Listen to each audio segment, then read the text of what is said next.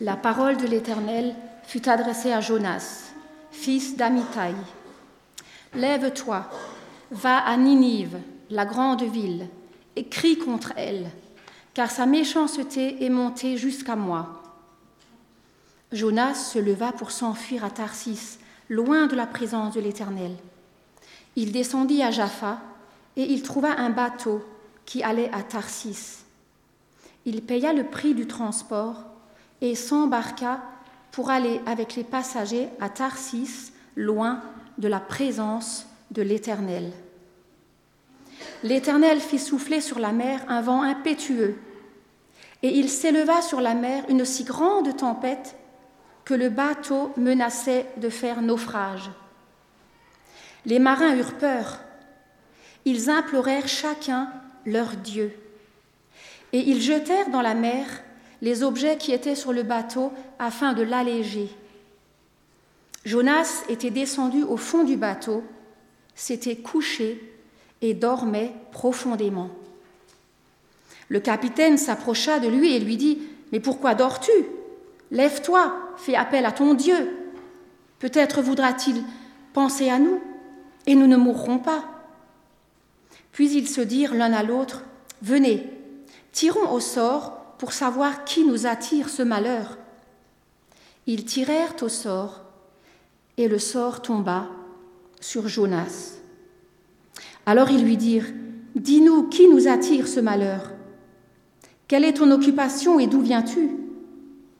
Quel est ton pays et de quel peuple es-tu?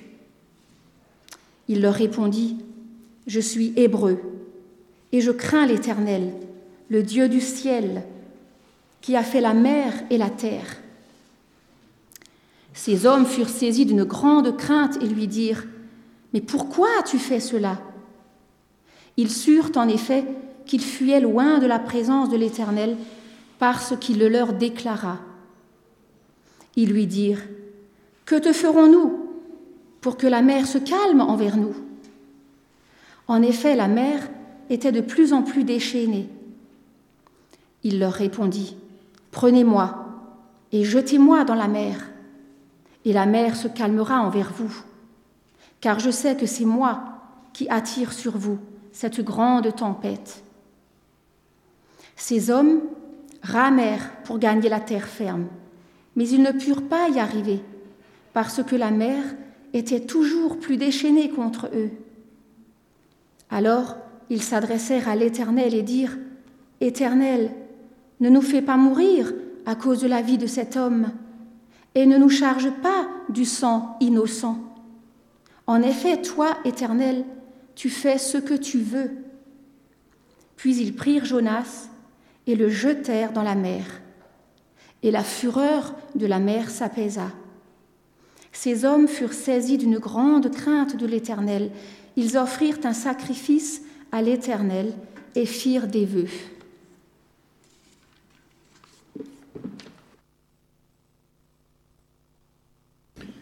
Merci, merci Sylvie d'avoir lu euh, le premier chapitre du livre de Jonas. Alors, euh, je profite d'abord pour vous dire euh, les salutations de l'église de Wörth et puis de l'église de Souls, où nous allons aussi de temps en temps, les frères et sœurs de, de Wörth et de Souls vous saluent dans le nom du Seigneur Jésus. Et normalement, Alex, tu m'as préparé des, des images voilà, qui vont m'aider euh, à, suivre le fil de ce que je vais vous raconter. Merci, Alexandre.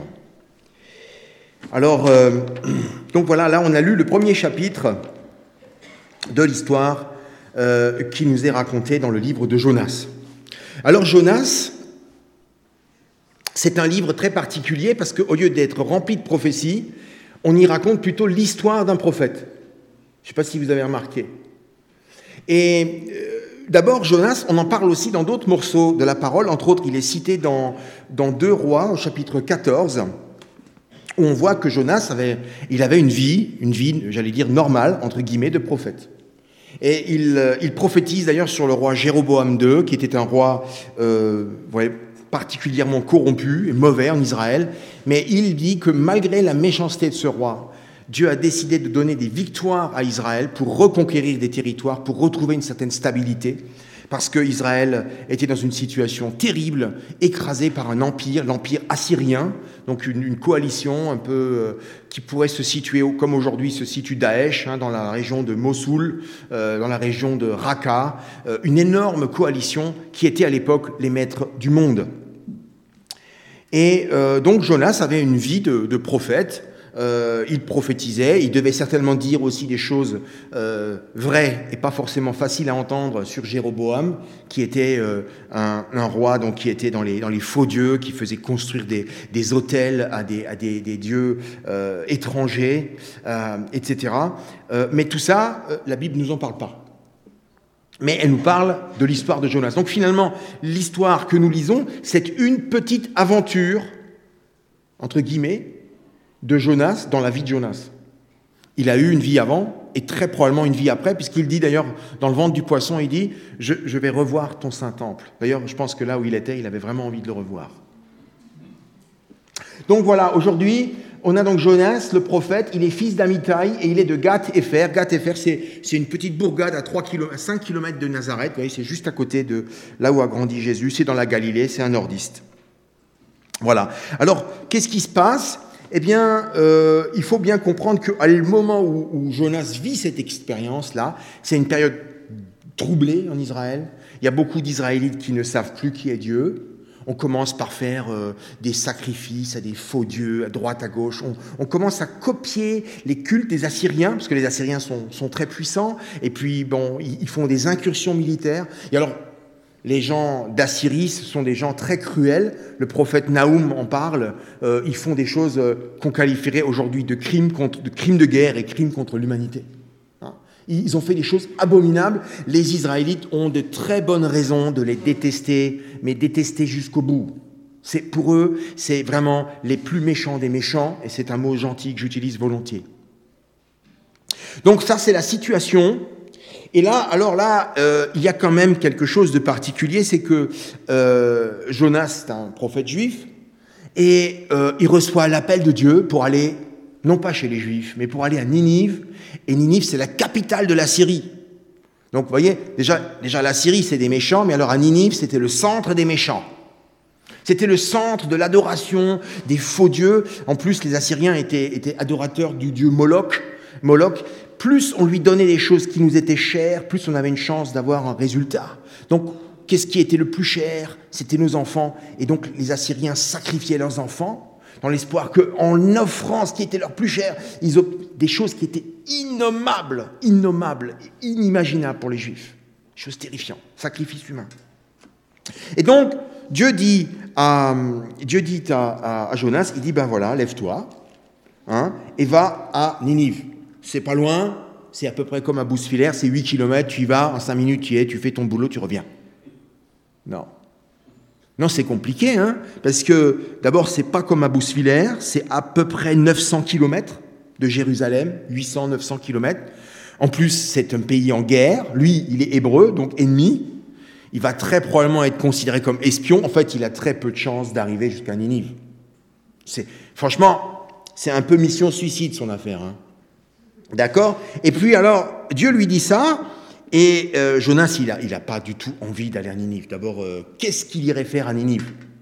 C'est des mecs qui méritent pas la grâce de Dieu. En plus, il sait, Jonas, il sait que Dieu est un Dieu miséricordieux. C'est fou ça, la miséricorde. Alors déjà que Israël aurait besoin de miséricorde, si tu as de la miséricorde, Seigneur, donne-la à Israël. Parce que nous, on en a besoin. Avec tout ce que Jéroboam II fait, on a vraiment un super besoin de, de miséricorde. Non, non, alors ne donne rien aux Ninivites, ils méritent zéro. Non. Et alors, comme Dieu est, quand même clair et lui dit tu vas à Ninive, et eh bien lui il dit bon pour être sûr de rater le coup, parce que dans 40 jours ils sont morts, hein, Ninive, hein, c'est la destruction. Donc je vais, je vais casser le plan de Dieu, je vais aller à Tarsis. C'est un plan. C'est un plan pour aller contre le plan. Et Tarsis, alors on discute longtemps pour savoir Tarsis, très probablement Tarsis est de l'autre côté du détroit de Gibraltar. Donc, euh, entre la frontière entre ce qui est le Portugal et l'Espagne d'aujourd'hui, c'était des endroits de mines. ils exportaient du, plomb, de l'étain, tout ce qui servait à faire le bronze, etc. Il y avait des grandes zones commerciales par les marins phéniciens, donc les marins libanais, euh, et il y avait des bateaux qui faisaient ce lien. Il faut bien voir qu'à l'époque de Jonas, Tarsis, c'est le bout du bout du monde à l'ouest. Donc qu'est-ce qu'il fait Jonas? Dieu lui dit d'aller à nord-est, et il dit, OK, moi je vais aller au bout du bout à l'ouest. Et donc il monte dans un bateau, il paye le prix, donc il avait un, peu d'argent, hein. il paye le prix, il n'explique pas du tout sa mission à personne, hein. il paye le billet, donc euh, on ne vous pose pas de questions bêtes, et il monte dans le bateau, et le bateau s'en va. Et euh, lui, il est prêt pour aller à, il est prêt pour aller à Tarsis et euh, il se dit c'est super, on va chez les Espagnols, on fera des soirées, des soirées tapas tequila, il y aura des plages de sable, on aura des sombreros, des palmiers, ça va bien, c'est un peu le club med. Tarsis, c'est le Club Med. Et puis j'attends tranquillement là-bas, et quand ça sera fini, les 40 jours sont passés, Ninive détruite, je reviens, je dirai au Seigneur, excuse-moi, voilà, j'ai pensé que c'était d'abord important d'aller à Tarsis. Oui, mais ça marche pas comme ça. Ça marche pas comme ça parce que finalement, euh, il monte sur le bateau et là très rapidement Dieu lui parle, mais plus. Avant, il lui parle par la parole, hein, et là Dieu va lui parler par les éléments. Mais ça va être chaud. Hein.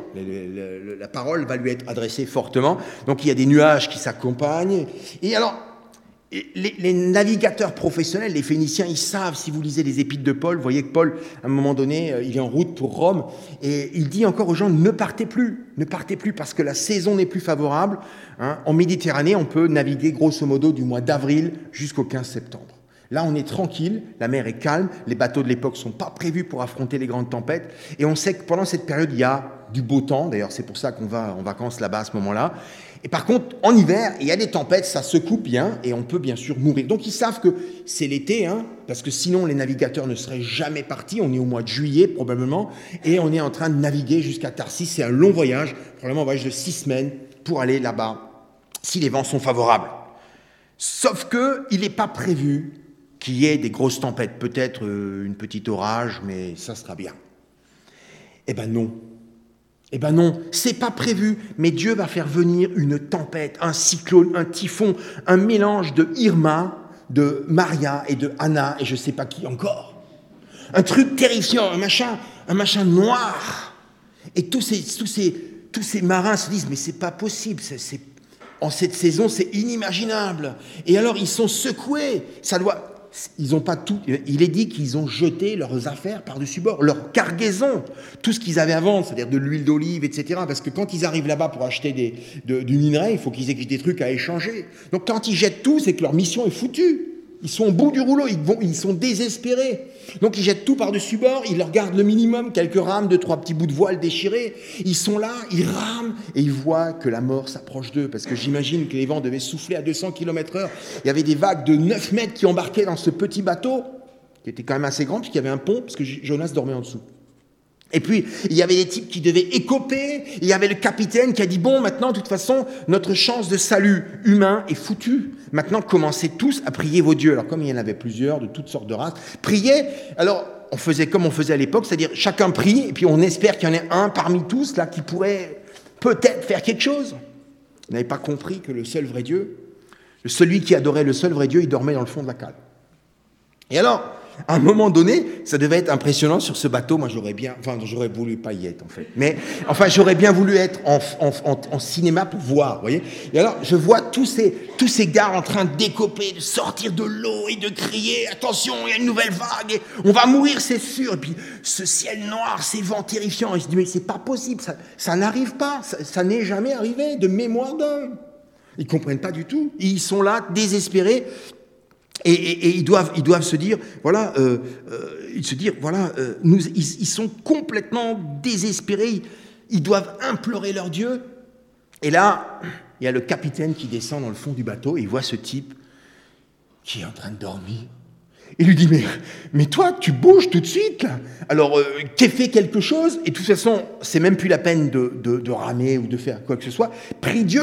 Est-ce que tu en connais un, d'ailleurs? Prie Dieu tout de suite. S'il avait su qui il était, il serait allé le chercher tout de suite. Et alors, il le, ramène et ils lui disent euh, Fais quelque chose.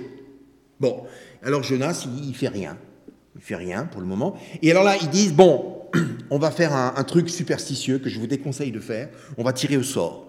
Sauf que Dieu s'en mêle et il permet que le sort tombe sur Jonas pour bien montrer que dans ce bateau, il y en a un avec qui j'ai un petit compte à régler. Et c'est lui. C'est pas vous, c'est lui. Mais vous êtes avec lui dans le même bateau. Oui, ça, c'est tant pis pour vous. Et alors, quand ils comprennent ça, ils disent Bon, t'es qui? Tu viens d'où? Dis-nous qui attire ce malheur Qu'est-ce que tu fais dans la vie? D'où viens-tu? Quel est ton pays et de quel peuple es-tu? Et là, il leur dit la vérité. Là, il a au moins une qualité, notre ami Jonas, c'est qu'il dit la vérité. Il aurait pu leur dire Ah, mais je suis pas au courant. Je comprends rien. Une tempête, oui. Irma 2, oui. Ben, je sais pas. C'est arrivé comme ça. Non, il dit la vérité. Il dit C'est vrai, c'est moi. Euh, c'est de ma faute. En fait, j'ai compris. Là, euh, j'ai bien compris, sauf que hum, Dieu n'a pas fini avec moi. Et les autres lui disent Qu'est-ce qu'il faut qu'on fasse maintenant? Parce que tu, refuses de faire la mission, il t'a envoyé à Ninive, mais tu es en route pour l'ouest, là. Oui, en fait, de toute façon, on ne sait même plus si on est à l'est, si on est à l'ouest, le bateau est totalement désemparé, ils ne savent plus où ils sont. Et puis finalement, il leur dit Bon, le seul truc à faire, c'est de me jeter à l'eau. Jeter à moi à l'eau. C'est fou, hein? Très peu de gens savaient nager, puis alors au milieu de la mer Méditerranée, que vous sachiez nager ou pas, ça ne change pas grand-chose. Hein alors, euh, c'était la mort assurée. Et Jonas a dit, ok, j'accepte. Je, suis le serviteur de l'Éternel. J'étais pas d'accord. J'ai essayé de faire casser le plan de Dieu. J'ai voulu aller ailleurs. J'étais plus têtu que lui. Ok, ben c'est moi. Je dois mourir. Jetez-moi à l'eau. Alors, ils sont impressionnants, ces marins. Ils essayent encore de le sauver. Ils se, disent, non, non, on, non, on va pas faire ça. Jeter un type du bateau à la mort, ça, ça se fait pas. Donc, ils rament, ils rament, ils rament. Et plus ils rament, il y a encore une Anna de plus qui se rajoute à la fin de la tempête. C'est la septième cyclone. Alors là, ils sont au bout du rouleau et ils disent Bon, écoute, je suis désolé, Jonas, mais ton cas est au-dessus de nos moyens. On va faire ce que tu as dit. Et en même temps, ils disent Dieu ne nous rend pas responsables de cet homme, de la mort de cet homme. Et il, a le supplice de la planche. C'est-à-dire, on le met au bout de la planche et il dit Vas-y, saute, Jonas. C'est terrible hein, de sauter, de savoir que là, maintenant, c'est la mort. Bon, déjà, sur le bateau, c'était pas cool, mais alors là. Et donc, il saute. Et alors, impressionnant, ces hommes furent saisis d'une grande crainte de l'Éternel, ils offrent un sacrifice et ils font des vœux. Ils sont touchés. Ils sont touchés. Ils se disent, mais c'est fou, on a tous imploré des dieux, il s'est rien passé. Ce mec, il dort, il se lève, il dit, c'est moi. On le jette dans l'eau, alors qu'on fait un truc abominable, on sort de l'œil du cyclone. Ils reprennent le contrôle, ils se remettent à, réparer les voiles, et je suppose qu'ils vont arriver probablement plus à Tarsis parce qu'ils n'ont plus rien à échanger, mais ils essaient de revenir à Jaffa. Alors, Dieu appelle, un poisson. Dieu parle au poisson, en tout cas à des grands animaux marins. Et euh, Jonas est alors avalé par un. Il ne devait pas avoir nagé, donc ça a dû être très rapide. Hein. et il est avalé par un énorme animal qui le gobe. Et il est donc pendant trois jours dans la poche à air de l'estomac d'un grand animal marin où ça pue la crevette pourrie. Donc là, il est, il est dans une espèce de machine à laver abominable, dans les sucs de digestion, n'est-ce pas? Tu peux revenir en arrière si tu veux, encore un peu. Ouais, voilà, mais je vous la montrerai après, non Encore en arrière. Encore en arrière. Voilà. Et il est là dans les sucs de digestion de, de, de, de ce, poisson. Et, et pendant trois jours, il baigne. Et Dieu lui dit, tu vois là, tu vois où tu es là maintenant, ok? Et Jonas au lieu de se rebeller, il dit Seigneur, tu m'as sauvé.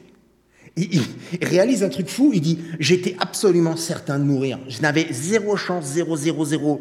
J'avais plus de chances de gagner au euro million, mais toi, tu as décidé de me faire vivre. Je vis, je ne sais pas comment d'ailleurs. Je suis dans le noir absolu, ça pue, les gaz de putréfaction, mais je vis. Et il dit, à un verset, il dit Tu sais quoi, j'aimerais bien revoir ton Saint-Temple. Je suis descendu jusqu'aux racines des montagnes. Les verrous de la terre m'enfermaient. Mais tu m'as fait remonter vivant du gouffre, toi éternel, mon Dieu. Quelle prière.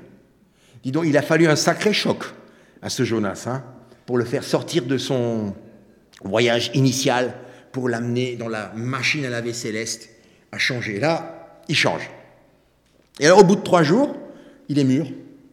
Au bout de trois jours, il est mûr et l'Éternel parle au poisson. Et le poisson, vomi Jonas sur une plage, probablement entre, entre Beyrouth et, Damas, là-bas, sur une plage.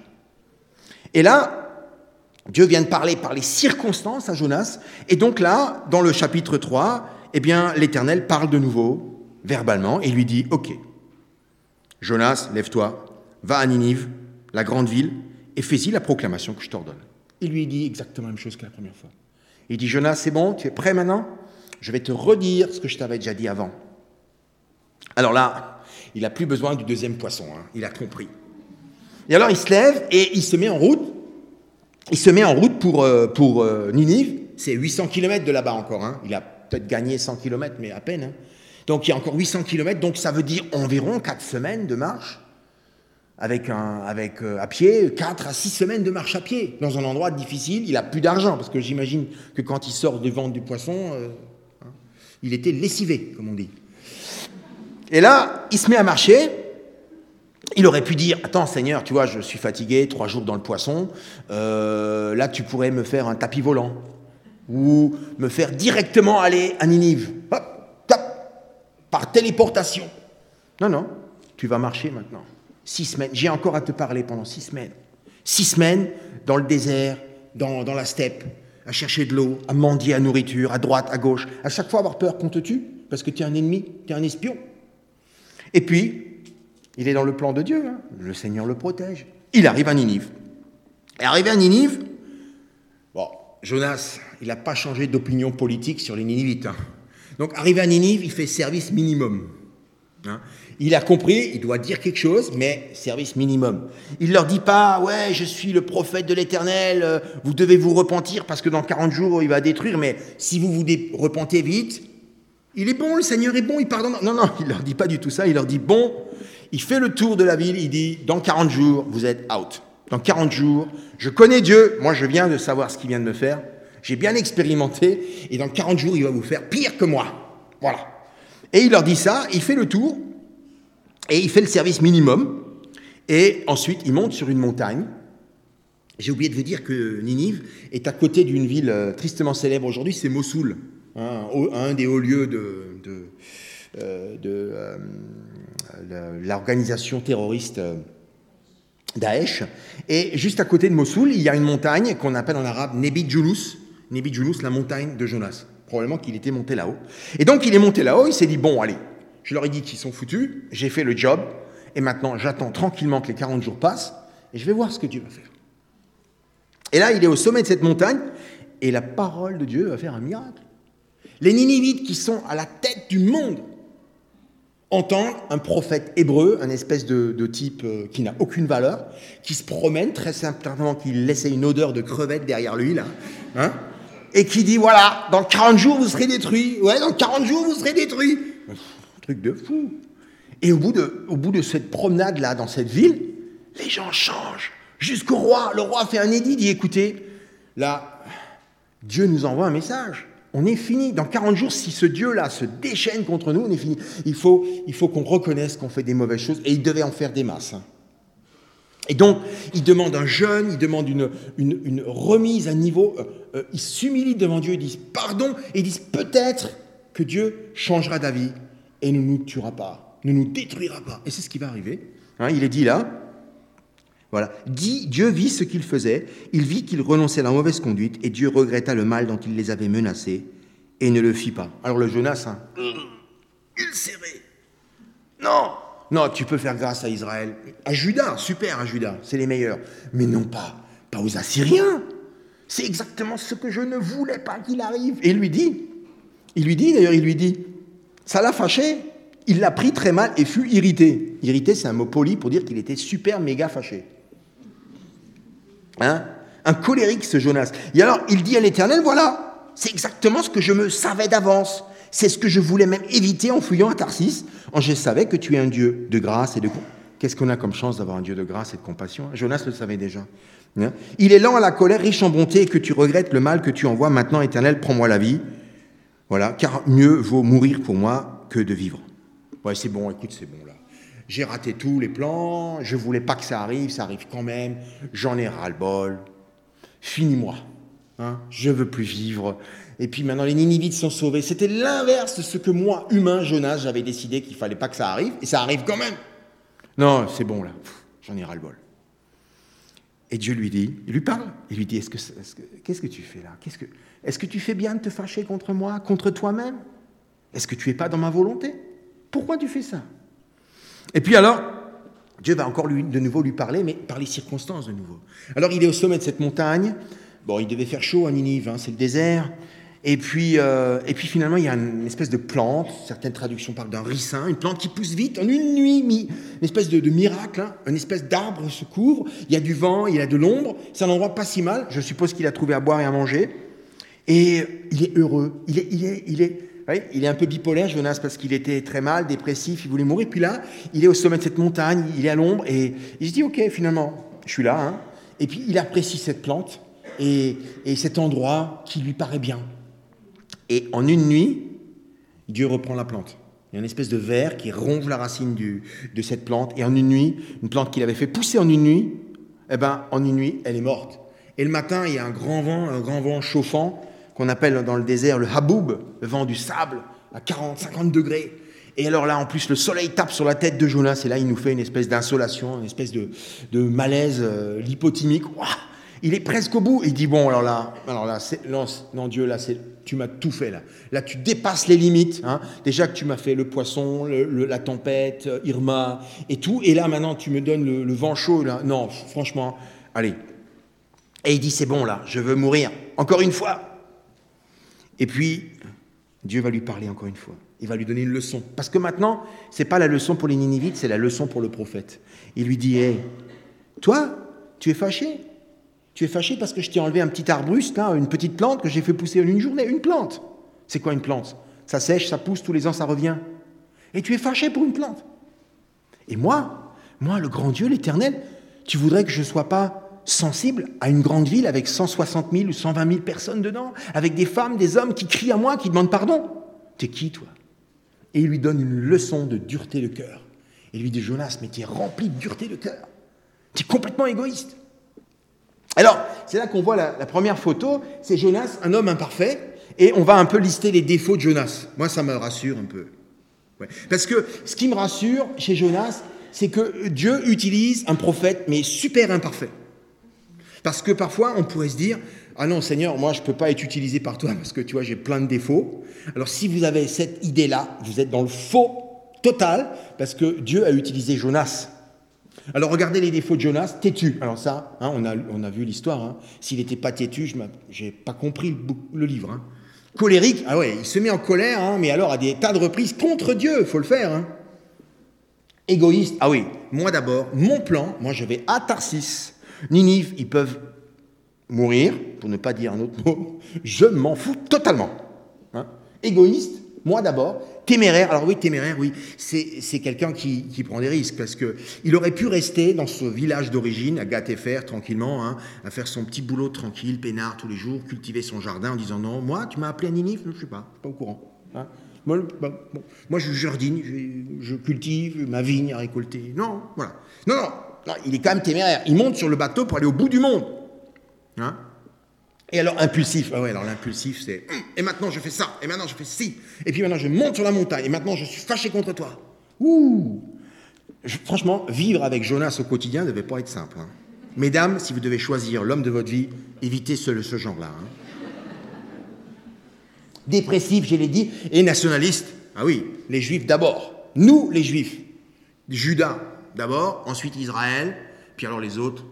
non, ça n'a aucune valeur le reste du monde. Alors, une des leçons que Jonas va apprendre ici, c'est que le reste du monde, et nous en faisons partie, a de la valeur aux yeux de Dieu.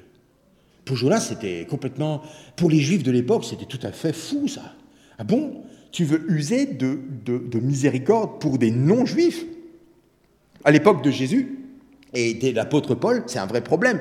Beaucoup de, jeunes. Euh, de, jeunes chrétiens qui sont juifs sont convaincus que pour avoir accès à la chrétienté, il faut d'abord devenir juif. Parce qu'il n'y a pas de salut en dehors d'être juif. Et Jonas, il fait partie de cette lignée-là, hein. nationaliste. Alors moi, moi je ne sais pas vous, hein, mais moi je trouve Jonas assez sympathique. D'abord parce que ceux qui me connaissent bien me trouvent à peu près tous les défauts de Jonas. Voilà.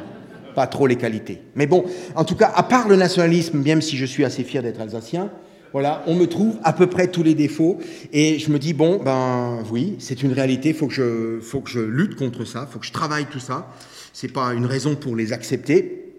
Et euh, la première chose qu'on peut retenir ici, c'est que ne croyez pas que Dieu n'appelle que des gens parfaits, qui ont fait 20 euh, ans d'école biblique, qui sont rentrés dans, dans le moule de la sainteté totale, et que c'est seulement à ce moment-là que vous avez une utilité dans le service du Seigneur.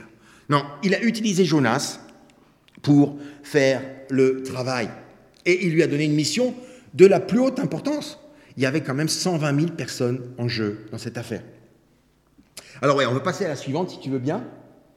Voilà. Donc Jonas, il a une mission et euh, il doit annoncer un truc totalement fou pour l'époque, c'est la miséricorde universelle. Oui, il doit annoncer une miséricorde universelle à tout le monde, y compris aux non-juifs. Ça, pour les juifs de l'époque, c'est un scandale. Et il a le choix entre Tarsis et Ninive, donc il va choisir Tarsis, comme je vous l'ai dit. Hein. Tarsis, c'est un bel endroit, chaud, machin. Hein. on fait des soirées euh, paella, voilà. Et Ninive, c'est la mort assurée. Hein. Ninive, une mission suicide. Et Tarsis, c'est le Club Med, ça va être bien. Et, puis voilà, je ne me pose pas de questions. Alors, juste pour vous dire, Ninive, si vous voulez comprendre le dilemme de Jonas, il faut vous reporter en 1942, en pleine Deuxième Guerre mondiale. Et il y a un pasteur de la France libre, on va dire Monsieur Dupont, qui reçoit l'appel de Dieu, qui lui dit, écoute, cher ami, tu vas aller à Berlin, dire que Berlin va être détruit dans 40 jours. Et dans 40 jours, tu leur dis clairement qu'ils vont être détruits parce qu'ils ont fait des péchés contre moi et ils vont être détruits. Il dit quoi, moi? Mais je ne sais même pas parler l'allemand. Si, si, toi, Dupont, de, Vichy, tu vas monter à Berlin et tu vas annoncer aux Berlinois que dans 40 jours, destruction. Bon, alors non, mais si tu veux sauver des gens, il y a tellement de Français, il y a les Anglais, les Américains, mais tu ne vas quand même pas sauver les Allemands. Bon, alors, alors finalement, il va accepter, notre ami Dupont. Imaginons, je ne sais pas déjà comment il fait, il prend le train, il, arrive à franchir la frontière, il arrive en Allemagne, finalement il débarque un matin brumeux sur un quai de gare à Berlin, et là, il Gestapo qui lui dit Alors, Herr Dupont, qu'est-ce que vous venez faire à Berlin? Et là, il leur dit Ben, en fait, je suis prophète de l'Éternel, et je dois vous dire que dans 40 jours, vous allez être détruit. Franchement, c'est mortel ce truc. Moi, ça va finir dans nuit et brouillard, là. jamais personne n'échapperait à la Gestapo un matin en 42 en disant un truc comme ça. Il le sait, le gars. Et, Jonas le sait. Et bien alors, premier miracle, il échappe à la Gestapo. Deuxième miracle, il se promène dans Berlin et il leur dit en français, je ne sais pas comment ils vont comprendre, que dans 40 jours, ils vont être détruits. Et troisième miracle, les Berlinois se repentent. C'est une succession de miracles complètement fous. Une succession de miracles complètement fous. Une mission suicide. Et alors, si en plus les, Berlinois se repentent, M. Dupont va dire, mais Seigneur, il faut pas qu'ils se repentent. Il faut au contraire que tu détruises Berlin parce que c'est la seule chance que cette guerre s'arrête. Il faut les secouer, les Allemands. Il faut, il faut au contraire que tu les fasses tomber Berlin en une seule nuit dans un trou profond de la terre par un tremblement de terre. Comme ça, peut-être que les Allemands vont se réveiller, que la guerre va s'arrêter, les souffrances s'arrêtent. Il avait de bonnes raisons hein, de penser ça. Non, ce n'était pas, pas comme ça le plan de Dieu. Et donc pour Jonas, ne, le condamnons pas trop vite. Hein. Ça devait pas être simple, cette mission-là. Et parfois, Dieu nous confie des missions qui nous paraissent proches de l'impossible. Donc voilà, ça c'est donc l'histoire de, Jonas, hein, qui a ce plan-là. Et alors, juste une petite chose intéressante, c'est que, donc il va à Tarsis, c'était pas du tout le plan de Dieu, mais Dieu utilise le plan de Tarsis pour faire un plan B. Vous savez quel est le plan B? C'est qu'il va permettre que le témoignage aux marins du bateau, qui eux comprennent quelque chose. Ce n'était pas le plan de Dieu d'aller à Tarsis, mais comme il y va, Dieu va utiliser le voyage à Tarsis pour donner un message et un signal à ces, marins qui, se repentent, qui font des vœux à l'Éternel et qui font un sacrifice à l'Éternel. Alors, on va passer à la suivante. Donc voilà, les deux messages, le monde et Dieu. Ben, Qu'est-ce que dit le monde? Parce que finalement, on pourrait se dire, le monde nous dit, mais il faut laisser Jonas choisir, hein. on est libre. En France, on appelle ça le droit de retrait. C'est trop dangereux. Euh, oui, non, non, moi je ne veux pas aller à, Ninive. Euh, je préfère une mission adaptée à moi. Je vais aller à Tarsis. J'ai le droit de choisir. Hein. C'est la liberté. Il n'y a, pas de problème. Et d'ailleurs, si quelqu'un d'autre veut aller à Ninive à ma place, pas de problème. Il peut prendre ma place quand il veut. Et on voit ici euh, le message du monde. Le monde qui dit, qui dit très fort, qui dit profite de la vie. Et si aller à Ninive, c'est un mauvais plan, si aller à Ninive, c'est un plan de souffrance, un plan euh, d'échec, un plan de mort, n'y va pas. Profite. Va à Tarsis, ça a l'air tellement bien, Tarsis, là. C'est cool, il y a de l'ambiance, il y a de la musique, on chante avec les gitans le soir au coin du feu. Voyez? Le monde, qu'est-ce qu'il nous dit en fait? Le message du monde, c'est profite de la vie. Remplis-toi d'émotions positives autant que tu peux. Et, prends le moins possible d'émotions négatives. En venant, en passant à Pfaffenhofen, il y a une salle de sport, il y a écrit dessus Vous avez encore une vie, faites-en quelque chose. C'est ça le message. Remplis-toi d'émotions positives le plus vite possible parce que tu ne sais pas quand le compteur s'arrête. Et surtout, choisis bien pour prendre le max de plus parce que la vie est une espèce de bar où on aurait du plus et du moins, et on devrait se débrouiller pour choisir plutôt le plus et puis prendre le moins possible de moins. Et alors la forme ultime de, cette idée-là, du monde, c'est que bah, si à un moment donné de la vie on se rend compte qu'on n'a plus que du moins et très peu de plus, et bien alors on arrête le compteur. ça s'appelle l'euthanasie. Voilà, ça c'est le message du monde. Un message totalement simpliste. Remplis-toi, parce qu'après, il n'y aura plus rien à remplir. Après, c'est fini. Charge-toi en émotions positives. Et les gens qui sont dépendants au produit, c'est des gens qui se font avoir parce qu'ils pensent aller encore plus vite que les autres et se remplir encore plus vite que les autres d'émotions positives. Et en fait, ils se font avoir parce qu'ils se chargeront plutôt d'émotions négatives au final. Mais ils se font avoir. Bah alors, le message de Dieu par rapport à ça, eh bien, c'est Éphésiens 2, verset 6. Je vais vous le lire. À moins que quelqu'un le trouve avant moi, dans ce cas-là, je veux bien le laisser lire à ma place. Et quelqu'un pourrait peut-être chercher 1 Corinthiens 6.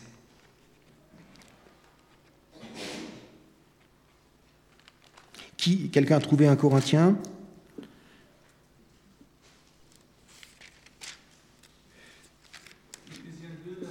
Oui, vas-y.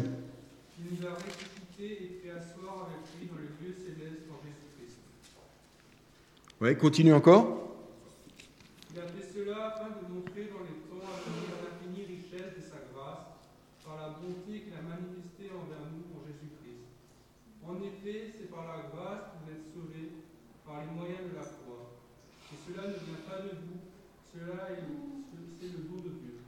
Voilà. Ce n'est pas par les œuvres afin que personne ne puisse se vanter.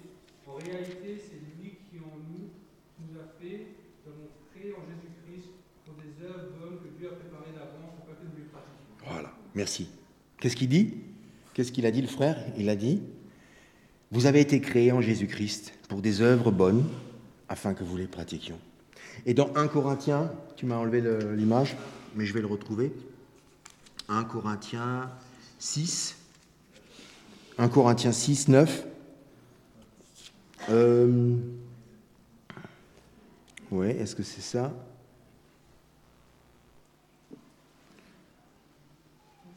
9 à 10. Pardon, tu l'as affiché? Euh, Là, je me suis trompé. C'est pas ça Non. Non, c'est. Mais je vais le retrouver, je vais le retrouver après. Mais en tout cas, nous sommes déjà très contents avec ce que tu as lu. En fait, ce que dit le Seigneur, il dit, vous n'êtes pas là par hasard. Et vous n'êtes pas là pour vous remplir d'émotions positives. Vous n'êtes pas là pour charger votre vie de, belles choses, d'acheter une belle voiture, et puis quand elle vous plaît plus, on change, d'avoir un bon boulot, ça vous plaît plus, on change, vous avez une jolie femme, elle vous plaît plus, on change. C'est pas du tout votre plan, ça. Le plan de Dieu, c'est vous avez été créé d'avance pour des œuvres bonnes prévues. Vous avez été créé en Jésus-Christ pour des œuvres bonnes préparées d'avance. Vous ne vous appartenez plus à vous-même. Vous ne vous appartenez plus à vous-même. En fait, vous n'êtes pas fait pour vivre en égoïste, mais vous êtes fait pour participer, chacun à son niveau, à l'œuvre que le Seigneur a préparée d'avance. Tu l'as trouvé? Ah, je t'en prie, vas-y. Personne ne se trompe lui-même Si quelqu'un parmi vous pense être sage, selon les critères de l'ère actuelle, il devienne fou afin de devenir sage. Car la sagesse de ce monde est folie devant Dieu. En effet, il est écrit qu'ils feront les sages à leur propre ruge. Et encore, le Seigneur connaît les pensées des sages, il sait qu'elles sont sans valeur. Merci. Absolument. Donc l'évangile est une folie totale pour le monde. Si vous arrivez devant des gens du monde et vous leur dites, écoutez, moi, euh, je suis prophète, euh, Dieu m'a envoyé à Ninive, les gens du monde vont dire, mais attends, euh, Daniel, c'est pas vrai, Ninive, c'est pas possible, personne ne peut y arriver. Va donc plutôt à Tarsis. Ça, c'est le message du monde. Alors, on va passer à la prochaine photo. Alors oui, ça c'est un rorcal bleu qui pêche dans un golfe, dans un fjord du Canada. Hein. Et alors, euh, quand vous racontez l'histoire de Jonas aux gens du monde, ils, rigolent parce qu'ils disent non, mais c'est une belle histoire. Hein. Mais regardez, alors ça, c'est un tout petit rorcal. Hein. Et il pêche des harengs. D'ailleurs, vous voyez les petits poissons qui essaient de s'échapper de chaque côté. Et le monsieur, avec son canoë, il est juste dans la bouche. Et d'ailleurs, l'histoire est la suivante c'est qu'il ne lui a rien arrivé. Le rorcal a senti qu'il y avait un truc anormal dans sa bouche. Et avec un petit coup de langue, il a juste craché. Et il en a dû quand même garder un petit souvenir, le gars. Voilà. Alors, s'il si, y a des gens, des tas de gens vous racontent de Jonas, ils croient que c'est une blague. Ce que je voudrais dire, c'est que la Bible n'est pas un conte moral. La Bible, c'est la parole de Dieu. Et c'est pas simple pour beaucoup de, même dans les chrétiens, hein, on confond ça. Et, voilà. Alors là, c'est un tout petit poisson, ça. Enfin, c'est un mammifère, pour être exact. Voilà, on va continuer. Et on va, on va aller vite. Sommes-nous évangélico-centrés? Alors ça, c'est très intéressant. C'est le premier message qui, va être adressé à Jonas, c'est tu vas annoncer la grâce à tes pires ennemis. Or, nous, dans nos églises, on a parfois un peu de tendance à être ça. Alors, l'église et la foi et le salut, c'est à l'église de Bouxwiller. Ouais, ça, c'est sûr. Alors, bon, Wörth et Souls, peut-être Saverne, ça va encore. Mais est-ce qu'après Strasbourg, ils sont encore sauvés? Ça, on ne sait plus. C'est l'évangélicocentrisme. Et, c'était ça aussi ce qui se passait à l'époque de, Jonas. les Juifs étaient considérés qu'ils vivaient sur eux-mêmes, centrés sur eux-mêmes, et ils croient que bah, en dehors il n'y a pas de salut. Alors, euh, je peux vous dire que j'ai travaillé en Afrique, je verrai beaucoup de frères et de sœurs chrétiennes africaines. Elles viendraient ici et diraient Mais dans cette église, il n'y a pas de sauvé. Ils sautent pas, ils crient pas, ils hurlent pas l'amour qu'ils ont au Seigneur. Le culte dure qu'une heure et demie, chez nous c'est quatre heures, mais ils n'aiment pas le Seigneur, ces gens-là. Donc si, eux venaient ici, ils auraient certainement des tas de raisons de penser que vous, vous n'êtes pas comme il faut. Et nous, peut-être, on penserait qu'eux ne le sont pas. Heureusement, le Seigneur, il a un grand cœur et il accepte tout le monde. Voilà. Alors, on va passer à la prochaine. Et je dirais, n'attends pas d'être parfait. Si tu attends d'être parfait pour rentrer dans le ministère que Dieu te donne, tu vas jamais y aller. Et nous avons, nous avons des tas de ministères. Et ne dites pas je n'ai rien à faire, je n'ai pas d'activité, j'ai pas de projet, j'ai pas d'objectif. Le Seigneur a plein d'activités pour toi, même si toi tu penses que tu ne sais à rien faire. Je dirais que ce soir, je vous propose de relire le livre de Jonas et très honnêtement de lui dire Seigneur, je ne sais pas où est Ninive pour moi, parce que tu ne t'es pas encore adressé clairement à moi, mais si tu veux aller à Ninive, si tu veux que j'aille à Ninive, j'irai. Même si ce n'est pas vraiment mon truc, j'irai. Peut-être que depuis tout à l'heure, je me suis bien trompé, j'étais à Tarsis ou en route vers Tarsis, mais je, veux bien, éclaire-moi, je veux y aller. Moi, j'ai fait cette erreur très souvent. Et j'ai des dizaines de fois, je me suis écrit des plans de mission pour aller à Tarsis, avec des tas de bonnes excuses spirituelles. Et tu verras, Seigneur, je vais évangéliser les marins sur le bateau. Et quand je vais arriver chez les Espagnols, t'inquiète pas, je vais leur prêcher l'évangile, je vais faire des tas de trucs. Et, j'amenais à Dieu, très sincèrement et naïvement, des tas de feuilles de route bien remplies d'avance. Et je disais, Seigneur, c'est bien là, signe juste là. S'il te plaît, Dieu. Et puis j'y suis allé et j'ai eu le pointe du poisson. Et j'y suis allé et j'ai eu Irma, Anna et Maria. Et je disais, Seigneur, mais tu fais quoi? Jusqu'à ce qu'un jour le Seigneur dit, bon, maintenant on va arrêter tout ça. Maintenant tu viens avec une feuille blanche. D'accord? Et tu signes d'avance ici et moi j'écris Ninive en haut. Ah non, non, non, Seigneur, j'ai pas envie ça. Si, commence par signer là et ensuite moi j'écrirai ce que je veux en haut. Alors voilà, moi je vous donne un défi ce soir. Rentrez chez vous, prenez une feuille blanche, signez en bas et dire Seigneur, si tu veux m'envoyer à Ninive, je sais pas où c'est, ou peut-être que vous savez déjà, le Seigneur va vous envoyer. Alors on peut avoir des Ninives partout. On peut avoir des tas d'implications dans l'Église au niveau de son travail, au niveau des travails euh, parmi les enfants. On a vu les Mikado, on a vu l'activité parmi le suivi des couples, on peut avoir l'écho de dîmes, on peut avoir la visite chez les personnes âgées, on peut, on peut réparer l'Église, on peut faire des tas de choses géniales. Il y a des choses qui sont plus visibles que d'autres, surtout ceux qui se mettent devant et qui parlent dans les micros. Et peut-être que le Seigneur vous demande de laver et de nettoyer l'Église, y compris les WC. C'est terrible ça. Et eh bien pourtant, je vais vous dire un truc. Si Ninive pour vous c'est ça, et que vous ne le faites pas pour faire plaisir à Matthieu, ou parce que euh, c'est Samuel qui vous a mis sur la liste de force, mais que vous le faites avec amour, en disant Seigneur, bah, si c'est ça, mais moi je vais le faire, les WC, et ils vont être propres. C'est pas un moitié facile parce que parfois ça pue, mais je vais le faire pour ta gloire parce que c'est ça que tu m'as demandé de faire. Alors je peux vous dire une chose, ça ne sera pas facile, mais vous serez dans la bénédiction du Seigneur parce qu'il vous envoie à Ninive, il va, vous, il va utiliser votre travail là où vous êtes. Et ça peut être des choses invisibles, mais vous serez récompensé pour ça dans le monde invisible que nous ne voyons pas aujourd'hui. Alors voilà, on va passer à la suivante. Ma parole ne revient pas à moi sans effet. Dieu parle aux hommes dans l'espoir de provoquer un changement. Sinon Dieu ne parle pas aux hommes. Hein. Il leur parle pour que ça change. Et il le dit, regardez dans Isaïe, ainsi en est-il de ma parole qui sort de ma bouche, elle ne retourne pas à moi sans effet, sans avoir exécuté ma volonté et accompli mes desseins. Donc la parole de Dieu est efficace. Elle fait des choses qui changent, elle bouge des choses dans les cœurs des gens, elle libère des gens de l'addiction. La parole de Dieu est efficace. Et donc la question qu'on peut se poser ce soir, c'est que vous pourriez vous poser ce soir, ben, si Dieu me parle, que ce soit parmi les circonstances ou par sa parole, ou par peut-être euh, dans ma tête, qu'est-ce que je dois changer moi? Qu'est-ce que moi je dois changer? Moi je ne peux pas répondre, hein, mais le Seigneur, si vous le faites honnêtement, il va parler dans votre cœur.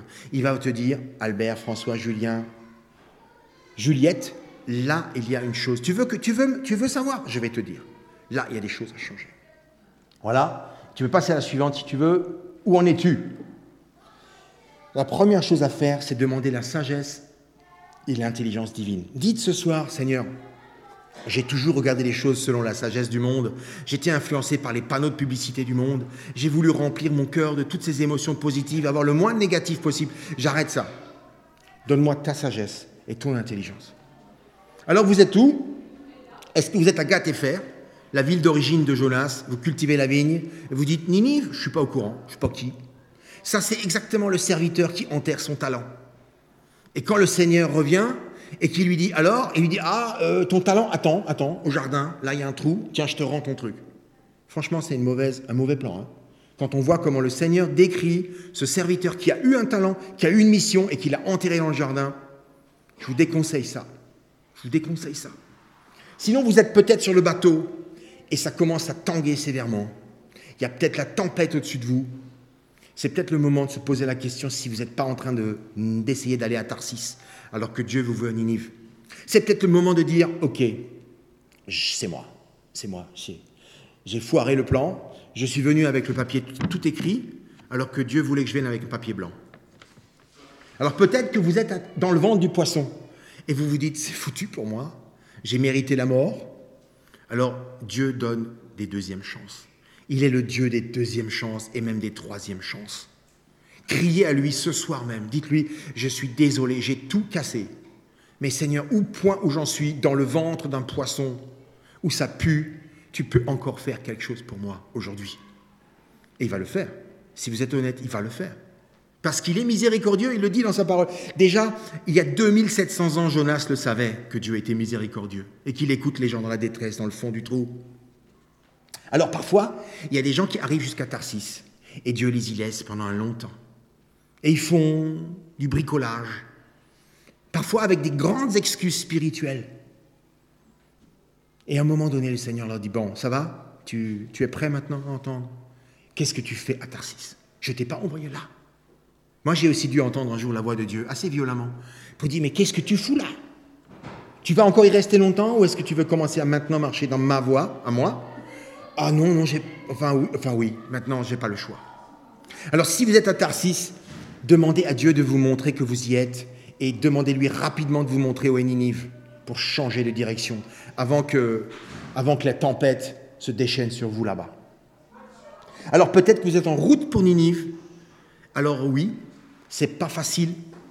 C'est 60 jours dans le désert à marcher. Vous n'avez rien, pas d'argent. C'est un pays hostile.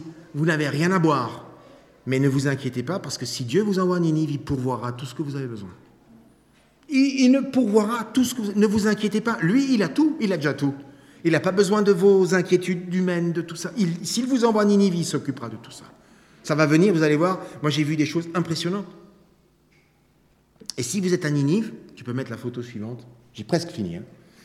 Alors, fortifie-toi et prends courage.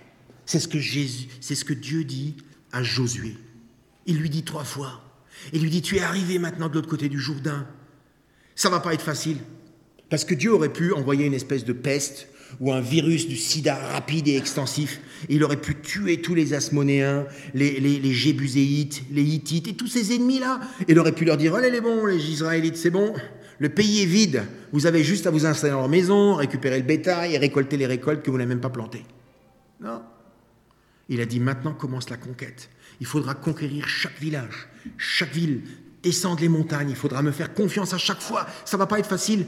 Et il dit à Josué, c'est toi que j'ai nommé pour ça, et il lui dit trois fois, fortifie-toi et prends courage. Et si vous êtes à Ninive, tout ce que je peux vous dire ce matin, c'est fortifie-toi et prends courage. Même si tu as l'impression que c'est une mission impossible et que tu es en 1942 sur le quai de la gare de Berlin et que tu as la Gestapo en face de toi.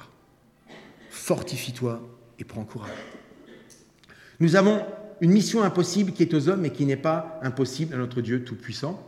Ayons confiance en son plan parfait. Il y a des gens qui pensent que être à Ninive, ça veut dire que ça va être super, super zen, ça va être un espèce de long fleuve tranquille, et tous les jours, il y aura des pétales de rose qui tombent sur moi.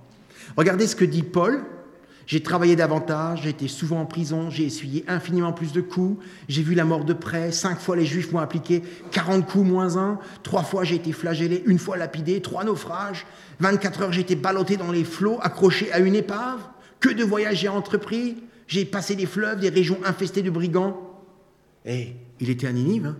si vous ne pouvez pas dire une chose, c'est que Paul, il était dans le plan de Dieu. Hein C'était pas un long parcours parsemé de roses. Hein mais il était dans le plan de Dieu. Et à la fin de sa vie, dans Romains, il dit, j'ai couru le bon combat. Il était rempli de la paix du Seigneur, alors que ce qu'il attendait n'était pas rose non plus encore. Hein.